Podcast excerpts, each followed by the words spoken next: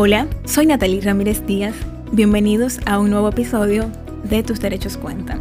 Porque más allá de ser reconocidos, tus derechos deben ser garantizados. Y hoy hablaremos de la verdad de las demandas.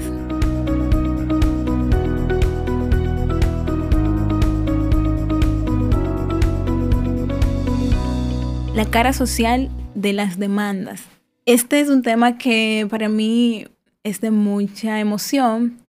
porque haber estudiado derecho me ha enseñado que no solo es yo conocerlos para utilizarlos y que defenderme pues ante las injusticias que puedan venir en mi contra, sino que esta carrera me ha enseñado que eso que sé lo puedo poner a la disposición de los demás y puedo ayudar a defender pues la, causa eh, de quienes tal vez no saben utilizarlo eh, con el tecnicismo que yo sí y esto pues también me ha enseñado esta carrera que cuando un proceso se conoce, el mismo claramente va a tener un impacto social. En derecho entendemos que una demanda pues es un proceso que inician dos personas eh, y cuando me refiero a dos personas no solo me refiero a personas físicas sino también personas morales y esas personas morales pues debemos entenderlas como entidades desde, o sea, esas personas, pues, eh, ya sea física y moral o dos personas físicas, o sea, inician ese, ese proceso a los fines de que se conozca quién de los dos, pues, tiene la razón en derecho y pues para que al final del día, pues, prevalezca lo que entendemos como justicia. Y es que este preciso proceso que conocen las partes para hacer valer un derecho u otro, deja ver muchas, muchas, muchas caras. A veces habrán personas que dirán, bueno, que, que el juez no actuó de manera correcta porque no le dio la ganancia de, de, de, causa o dirá cualquier otra versión dependiendo de la situación en la que nos encontremos. Pero de lo que sí estoy segura es que detrás de ese, de ese juez, detrás de ese abogado que llevó ese proceso, detrás de esas partes que son parte de ese proceso, hay un impacto social que en principio puede ser solo eh, particular, o sea, solo para, para, un, para una pequeña porción de personas en, en una sociedad determinada, pero que posteriormente eso puede convertirse en algo de mayor escala. Quiero hacerles el, el, el recuento de, de, algo que pasa en un proceso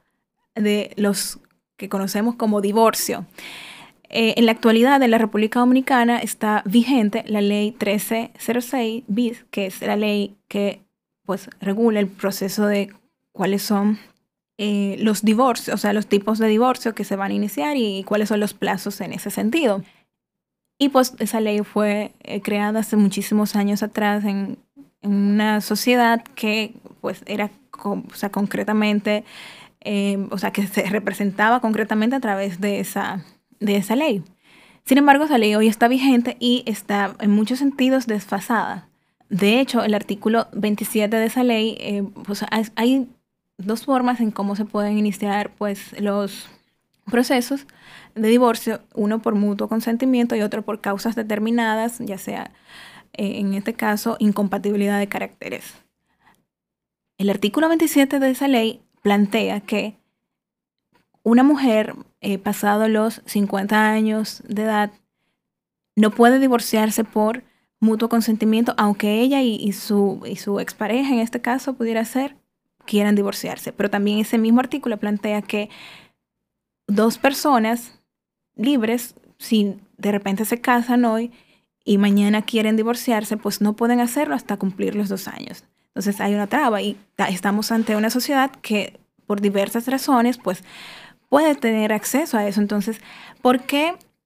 menciono esto? El artículo 27 es el que restringe el tema de cuándo hacer o cuándo no hacer el divorcio por mutuo consentimiento, pero hacer un divorcio por mutuo consentimiento para de repente dos personas que se dieron cuenta luego de casarse que no debían estar juntas eh, y tienen que esperar dos años una situación. ¿Por qué? Porque si no hacemos el divorcio por, o sea, por mutuo consentimiento, el, o sea, el divorcio por mutuo consentimiento de repente tiene la posibilidad de que sale mucho más rápido, es, es mucho más menos costoso para las partes, mientras que el proceso por incompatibilidad de caracteres o por causas determinadas es un proceso un poco más tedioso, eh, o sea, en cuanto a los plazos es más largo, en cuanto al, trabajo que, que, hay que, o sea, las partes en muchos casos tienen que ir a las audiencias y personas que ya de repente están de acuerdo, mira, sí es importante que nos separemos legalmente hablando, entonces tienen que esperar más tiempo del que se supone que eh, debería existir. En la actualidad, eh, o sea, esa ley sigue vigente, pero los tribunales lo que han estado utilizando es una técnica de interpretación a través de la cual, pues, regulan eh, el hecho de que independientemente de que el proceso inicie, en este caso por incompatibilidad de caracteres, se puede declarar la inconstitucionalidad, es decir, que no sea, que sea declarado, eh, o sea, no, no compatible a la Constitución el artículo 27 de manera parcial. Y en muchos casos, procesos que inician por mutuo consentimiento se transforman en, eh, perdón, divorcios que inician por, por incompatibilidad de caracteres se transforman en mutuo consentimiento y eso, pues, hace o sea, un proceso muchísimo más corto y muchísimo más cómodo para las partes, porque de hecho estar en un proceso de divorcio no es algo que sea lo más bonito. Pero menciono este caso en particular porque todavía eso está vigente y a pesar de que no se ha cambiado la ley, o sea, no se ha transformado, muchos procesos en la actualidad están siendo solucionados mediante esta técnica y mediante ese, esa vía que los jueces de manera muy correcta pues hicieron y crearon para que las partes tuvieran una respuesta más pronta. Eso, en muchísimo sentido, pues causa un alivio. Eh, tuve el caso de, una, de dos personas que eh, eh, se casaron se dieron cuenta que no debían estar juntas. Luego, una de, o sea, la persona, en este caso la señora, conoció, o sea, otra persona en ese trayecto, o sea, eso antes de los dos años, ¿verdad? De, matrimonio, y pues se casa, ella eh, sale embarazada, y pues el tema de... Ella, o sea, inclusive eh, es, vive en Estados Unidos. Em, ella, como estaba embarazada, tenía el apellido del matrimonio anterior. Su hijo, si no se divorciaba a tiempo, pues iba a salir con el apellido no de su padre, sino de su expareja. Entonces, pues eso, o sea, esa, esa resolución que tomó el tribunal, o sea, que pudimos iniciar el proceso por, por, por, por, causas determinadas, por incompatibilidad de caracteres, y luego lo transformamos en mutuo consentimiento, hizo que esa familia, o sea, no tuviera que incurrir en más gastos y tuviera en paz al momento de ver nacer a, a, a su hijo, en el caso de, de la señora. Entonces, ¿cómo eso, al final del día, cómo esa demanda que tuvo un efecto muy particular para esas partes, y no solo esas, sino otras que estuvieron en consonancia con el hecho de que se renunció, se, se, se, dejó, se, se dejó de ver lo que plantea el artículo 27 de la ley de divorcio, es claramente algo que va a tener una repercusión social, va a ser un alivio para las personas y puede inclusive, o sea, evitar conflictos eh, que, se van, que van a ser mayores. Como hemos mencionado en, en, en, episodios anteriores, ya esa teoría de el ojo por ojo, diente por diente, se supone que cesó o debe ir cesando. Ciertamente todavía en, las sociedades, por diversas razones, por un tema inclusive hasta de salud mental, hay situaciones que se salen de las manos de, de la justicia, donde personas, a pesar de tener esos recursos, pues toman la justicia por sus propias manos. Ok, pero la razón de ser de los tribunales y la razón de ser de las, demandas, de, las demandas de, de alguien puede ser de utilidad para mañana yo tener claridad y mañana yo poder resolver este caso. O sea, les comparto esta experiencia de, de, de, esa familia de manera particular porque seguro que hay más familias que están pasando por lo mismo. Entonces, ¿cómo al final del día eso que a alguien que de repente está o sea, lejos de, de lo que yo pueda entender de mí, mañana puede serme beneficioso. Beneficioso porque yo puedo llevar esa referencia mediante, obviamente, eh, los profesionales que están ahí para eso, en este caso los profesionales de derecho, para que ellos pues puedan hacer valer o, o, o, o sea, eso que se supone que es lo más cómodo para mí. Pero también hemos tenido, o sea, procesos que causan un impacto social que causa revuelo, no solo en el contexto nacional, sino inclusive internacional. Y voy a, o sea, voy a señalar de manera genérica, ni siquiera voy a entrar ahí, el tema de la sentencia 168, que fue la sentencia que despojó eh, de derecho a la nacionalidad de personas eh, de ascendencia de padres en situación irregular en la República Dominicana. Y eso ciertamente fue de mucho, eh, o sea, de mucho conflicto entre partes porque desenfrenó muchas situaciones. Entonces, ver, o sea, el lado bueno de cuando un asunto es correcto y de cuando una, de cuando una demanda que, o sea, en principio inicia de como un particular, puede tener un impacto mayor y puede, si no es, o sea, si eso que se falló ahí no es completamente coherente con lo que es la sociedad, pues cómo puede favorecer o desfavorecer eso y cómo puede eso entonces tener implicaciones mayores que las que se conoció simplemente en el caso a caso, en el caso en particular. Hemos tenido casos que han hecho que se emitan decisiones, o sea, a nivel o sea, de, de políticas públicas que son totalmente viables para las personas, pero también hemos tenido decisiones muy desacertadas que han causado un, caos mayor. Entonces, nosotras, las personas, debemos ver eso, debemos estar vigentes a, a, los procesos, o sea, debemos estar pendientes a los procesos, no para entender la parte técnica, sino para ver al final cómo eso tiene un impacto mayor a lo que yo en principio puedo solo ver, eh, o sea, a simple vista, cómo eso yo puedo de repente sacarle un mejor provecho o como eso de repente mañana yo ni o sea, yo puedo tratar de que de solucionarlo en un primer momento para que no me dañe en una situación posterior. Hemos tenido procesos eh, mediante los cuales, no solo en, en el contexto de la República Dominicana, sino mediante los cuales se le ha permitido a personas eh, poder, por ejemplo,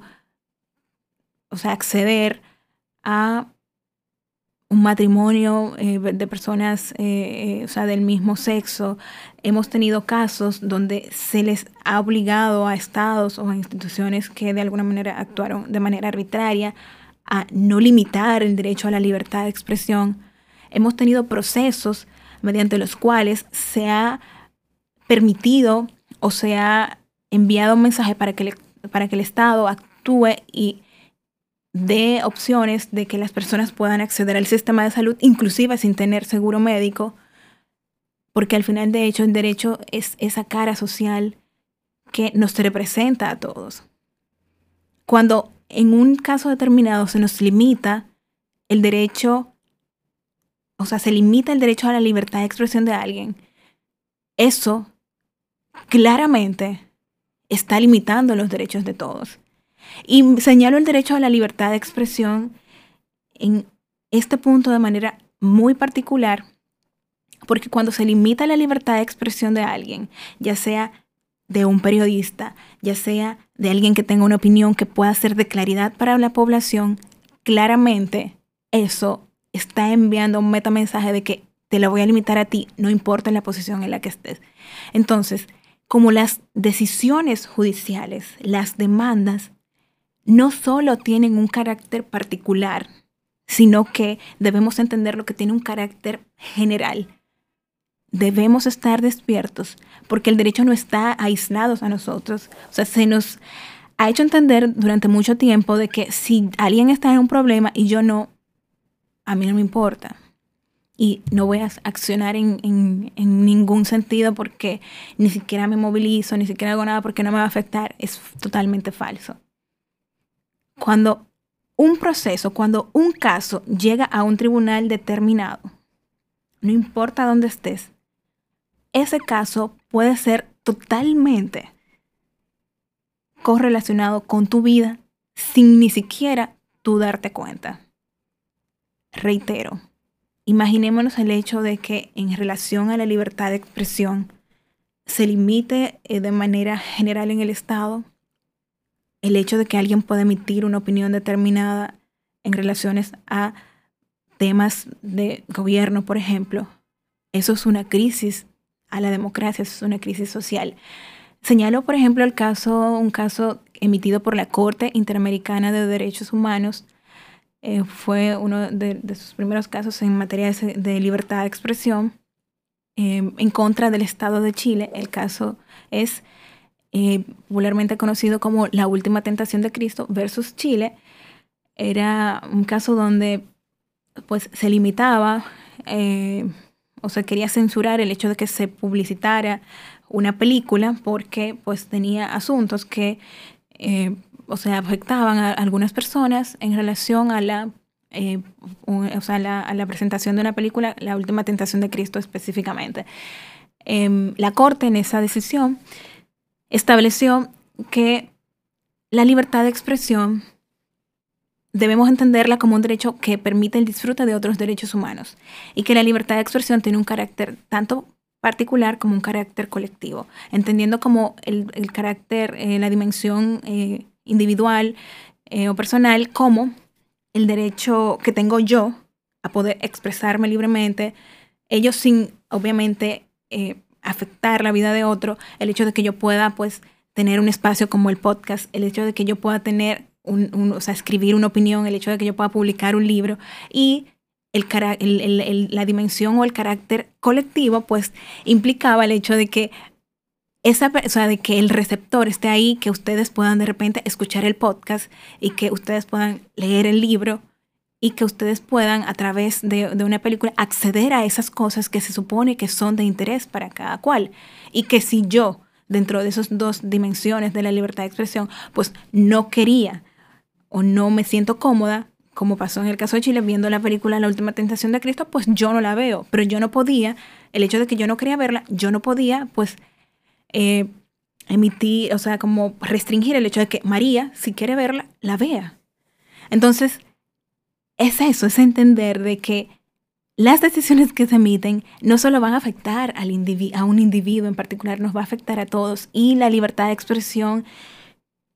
reiteramos, es un derecho al que todos debemos apostar, no solo a la libertad de expresión. Otros derechos como seguridad social, salud, estamos en una era en donde hablar de derechos económicos, sociales, culturales y ambientales es totalmente necesario porque el Estado,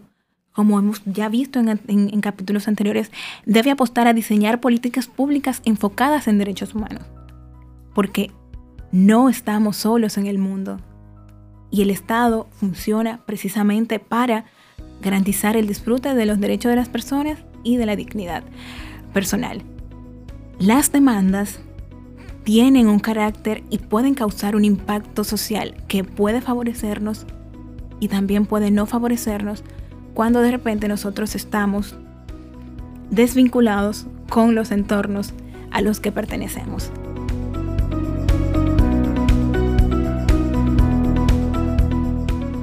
Espero escucharnos en una próxima ocasión y pues estamos abiertos eh, a sus comentarios, preguntas y pues Recordemos que el decir tus derechos cuentan no solo es una expresión, debemos entenderlo como un estilo de vida. Hasta la próxima.